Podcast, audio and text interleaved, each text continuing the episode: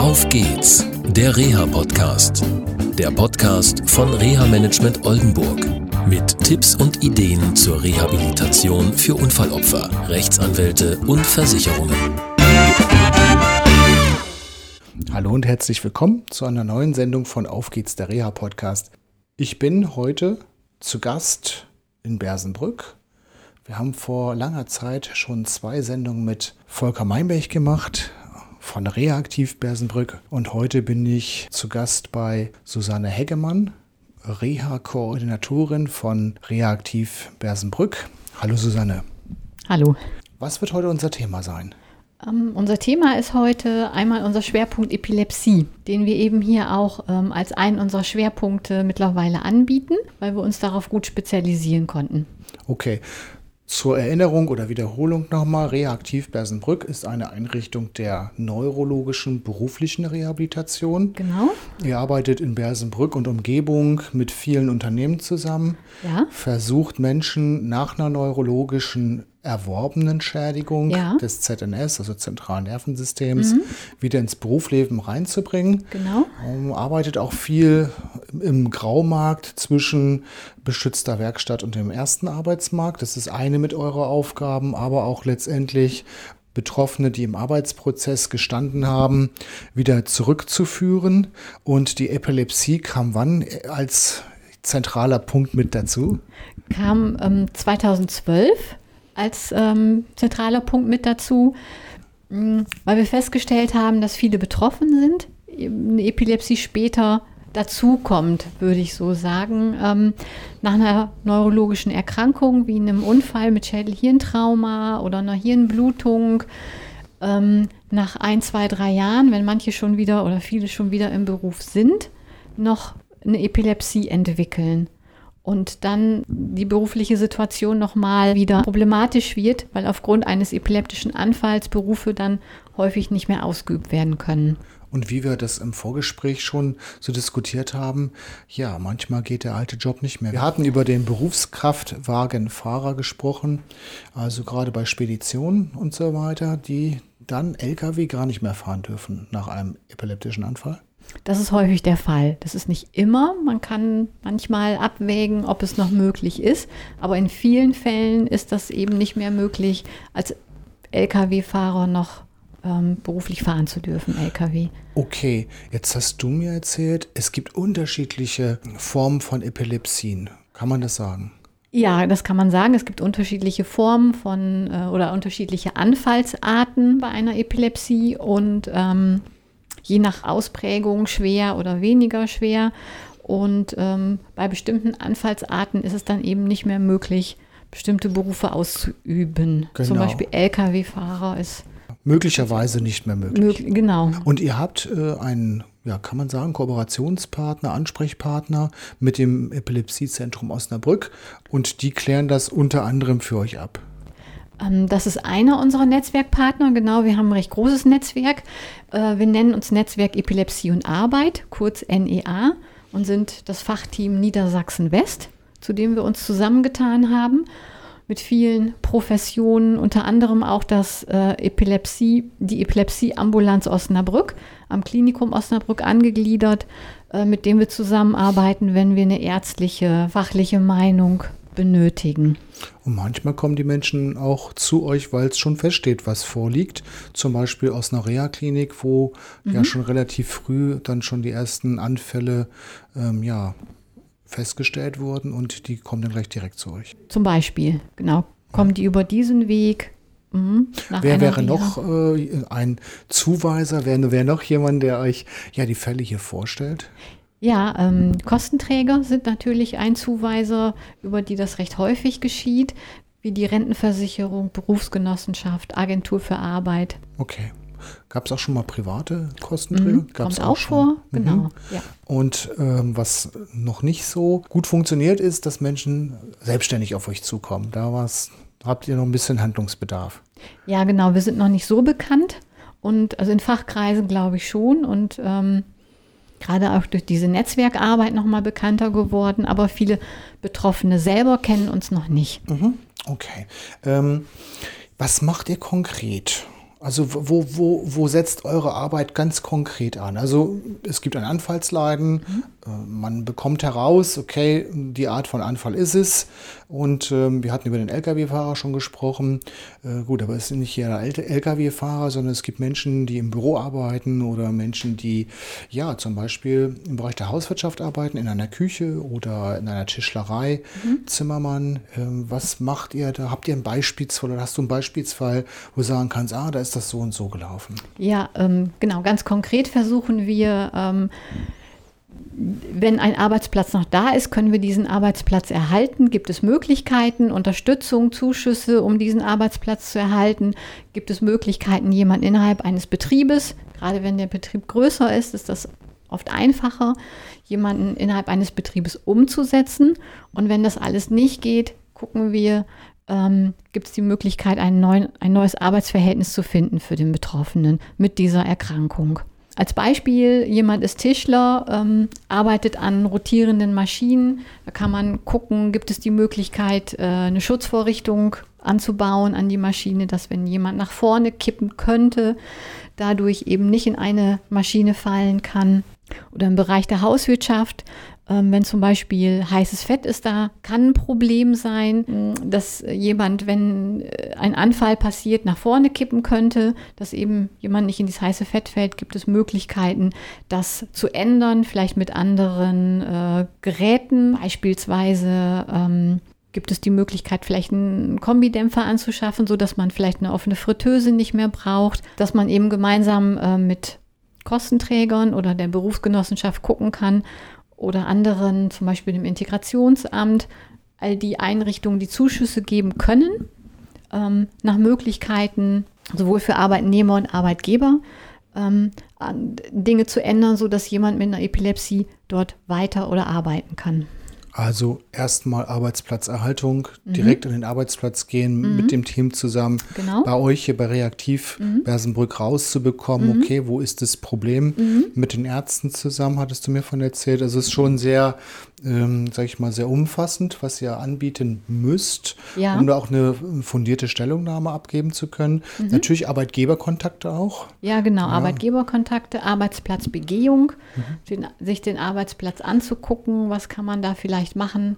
Was kann man ändern? Wie reagieren Arbeitgeber? Wenn ihr jetzt so mit so einem Trupp, kommt ja alle Mann, so fünf Nein. Leute kommen, großes Besteck, kommen und der Arbeitgeber, oh, kriegt Angst. Oder, hm, ja. Wie? Ganz unterschiedlich. Nein, wir kommen äh, mit, mit einer kleinen Gruppe, sage ich mal. Äh, so die, die ärztliche Stellungnahme, das haben wir in der Regel vorher abgeklärt. Aus ärztlicher Sicht, was kann jemand, was darf jemand, was ist möglich, was vielleicht auch nicht. Das wissen wir dann schon. Das bekommen wir dann auch schriftlich. Und bei einer Arbeitsplatzbegehung in der Regel Mitarbeiter von der Reha aktiv. Manchmal noch, wenn jemand eingeschaltet ist, ein Kostenträger oder vom Integrationsfachdienst, die mit dabei sind und gucken uns dann nach Anmeldung und Rücksprache mit dem Arbeitgeber einen Arbeitsplatz an. Sind die Arbeitgeber dankbar für so etwas oder sagen die, naja, jetzt muss ich ihn einstellen? Weil viele von den Menschen, die ihr begleitet mit Epilepsie, ja eine Schwerbehinderung anerkannt bekommen haben, mhm. beziehungsweise gleichgestellt sind. Hm, das kommt immer ein bisschen auch auf die ja, Art Anf des Anfallsleidens an. Und für mich ist wichtig die Frage, ähm, ja, wie ist das mit dem Arbeitgeber? Wie reagiert er drauf? Also ich habe manchmal Arbeitgeber, die sagen, ja, klasse, mhm. ich kriege eine Unterstützung mhm. und super, wir ich löse das. Und dann gibt es aber auch Arbeitgeber, die, sage ich mal, sich zurückhaltend verhalten. Und manchmal hört man auch aus einigen Dingen raus, dass da schon Probleme vorher am Arbeitsplatz manchmal gewesen sind mit Kollegen oder mit Vorgesetzten oder wie auch immer. Ähm, ja, was erlebst du da in der Praxis? Ja, genau. So ist es ganz unterschiedlich ähm, von Arbeitgebern, die froh sind um Unterstützung und auch ganz offen sind und sagen, ähm, können wir gerne, wir probieren das gerne, wir versuchen, äh, was möglich zu machen. Ich habe auch Interesse, diesen Arbeitnehmer zu behalten ähm, und, und sind ganz aufgeschlossen. Okay, und also das heißt, es klappt dann in der Regel ganz gut? Da klappt es in aller Regel ganz gut. Okay. Bei einigen Kostenträgern ist es ja eher unproblematisch. Ich denke da an die Berufsgenossenschaften Ja. oder wenn private Dienstleister mit an Bord sind, da geht es mit den Kosten für Schulungen und so weiter oder Arbeitsplatzgestaltung relativ schnell. Es gibt aber natürlich auch Träger, die etwas Zeit benötigen. Ähm, ja, jetzt ist dort ein, eine betroffene Person mit Epilepsie und muss Anträge stellen. Was passiert da? Was ist euer Job? Also ich meine jetzt damit konkret die Fälle, wo jemand selber kommt zum Beispiel und äh, schon einiges festgestellt worden ist im ersten Explorationsgespräch oder mh, die Fälle, wo erst zum Beispiel das Integrationsamt möglicherweise zuständig sein könnte, vielleicht auch schon was eingeleitet hat und sich dann rausstellt, es ist zum Beispiel ein Antrag auf Leistung zur Teilhabe am Arbeitsleben bei jemandem anders zu stellen, BG, Deutsche Rentenversicherung, Agentur für Arbeit und so weiter. Hilft ihr da den Menschen dann auch beim Antrag? Ja, auf jeden Fall. Also wenn jemand sagt, ich weiß jetzt nicht genau, an wen muss ich mich wenden und was muss ich da tun, dann helfen wir auch bei der Antragstellung, zum Beispiel einen Antrag auf Leistung zur Teilhabe am Arbeitsleben, bei der Rentenversicherung, die sind ja häufig zuständig, ähm, sind wir dann auch behilflich. Oder auch zu gucken, wer könnte Kostenträger sein, die Arbeitsagentur. Wenn es die Berufsgenossenschaft, die BG ist, da wissen es die meisten schon, weil die Berufsgenossenschaft meistens gut begleitet und schon ähm, das, den ganzen Fall steuert. Okay, also das ist, wenn jemand zu euch kommt, weiß er, okay, alles, was um dieses Thema passiert, wird von euch auch begleitet bei Fragen. Ja, genau, auf jeden Fall. Also bei allen Fragen kann sich jeder immer gerne an uns wenden äh, und wir gucken, was wir dann tun können für denjenigen. Okay, was müssen euch Kostenträger vorgeben, damit ihr gut arbeiten könnt? Ja, weil manchmal ist es ja so, eine Epilepsie kommt zwei, drei, vier Jahre später. Die Menschen sind im Arbeitsprozess. Vielleicht auch da ist manchmal aufgrund dieser Situation eine Unterstützung beim Antrag auch wichtig. Manchmal weiß die oder der Betroffene ja gar nicht, wo er einen Antrag stellen soll, muss, etc. Um, nur um, damit ihr gut arbeiten könnt, reicht einfach nur, man schickt euch die betroffene Person und sagt, hat eine Epilepsie, macht mal. Oder was wäre für euch wünschenswert an Unterlagen, Informationen, dass ihr gut arbeiten könnt? Also es ist auch in Ordnung, wenn jemand einfach kommt oder geschickt wird und jemand sagt, macht mal oder jemand kommt und sagt, ich wollte gerne mal fragen, das ist auch in Ordnung. Dann können wir ein erstes Gespräch machen am Telefon oder auch persönlich und schon mal ein bisschen berichten. Und dann ist es immer für uns hilfreich, ähm, so ein bisschen die Vorgeschichte zu wissen. Für Kostenträger ist, ähm, ist für uns ist es hilfreich, wenn wir ähm, Berichte haben, was ist vielleicht schon gelaufen an Reha-Maßnahmen, medizinischen Reha-Maßnahmen, wer ist der Arbeitgeber, was ist da vielleicht schon gewesen. Manchmal gab es ja schon Versuche der Integration und dann können wir gucken, wo können wir ansetzen, dass es gut passt, dass es vielleicht gut weitergehen kann. Okay. Ich komme nochmal zurück zu den Möglichkeiten, also eurer Arbeit mit den Betroffenen in das Arbeitsleben zurückzukommen. Wir hatten vorhin die Beispiele, die hattest du so schön dargestellt, mit dem Tischler in der Haushaltshilfe, wenn die Fritteuse halt mit Fett nicht mehr so günstig ist und dann auf einmal ähm, ein spezielles anderes Gerät benötigt wird. Was ist denn, wenn jemand und da komme ich auf den Lkw-Fahrer zurück, mal als Beispiel, überhaupt nicht mehr in diesen alten Beruf zurückkommen kann. Was macht ihr da? Oder ich sag mal, ein Stahlbauer oder ein Schiffsbauer oder Schiffsbauschlosser auf einer Werft, der vielleicht nicht mehr arbeiten darf, weil es nur noch gefährliche Dinge gibt und so weiter. Ähm, was macht ihr da konkret? Ja, dann gucken wir, ähm, was gibt es noch für Möglichkeiten. Ähm, hängt so ein bisschen davon ab, einmal wie alt ist jemand und was möchte jemand auch noch ähm, oder wie, wie möchte jemand weitermachen? Manche sagen, ich möchte gerne, wenn es möglich ist, nochmal vielleicht eine Umschulung, Weiterqualifikation machen, wenn ich das schaffen kann. Manche sagen, ich möchte einfach gerne arbeiten. Ich bin froh, wenn ich irgendwo so wieder in die Arbeit einsteigen kann. Dann gucken wir ähm, über den Weg über Praktika in Betrieben ähm, ein, eine Neuvermittlung, eine Vermittlung in einen neuen Arbeitsplatz, ein neues Arbeitsverhältnis ähm, zu bekommen. Da unterstützen wir. Super. Okay. Wie lange arbeitet ihr mit euren Klienten zusammen? Im Durchschnitt ein paar Monate. Der kürzeste Aufenthalt ist circa sechs Wochen. Ähm, sechs Wochen bis drei Monate.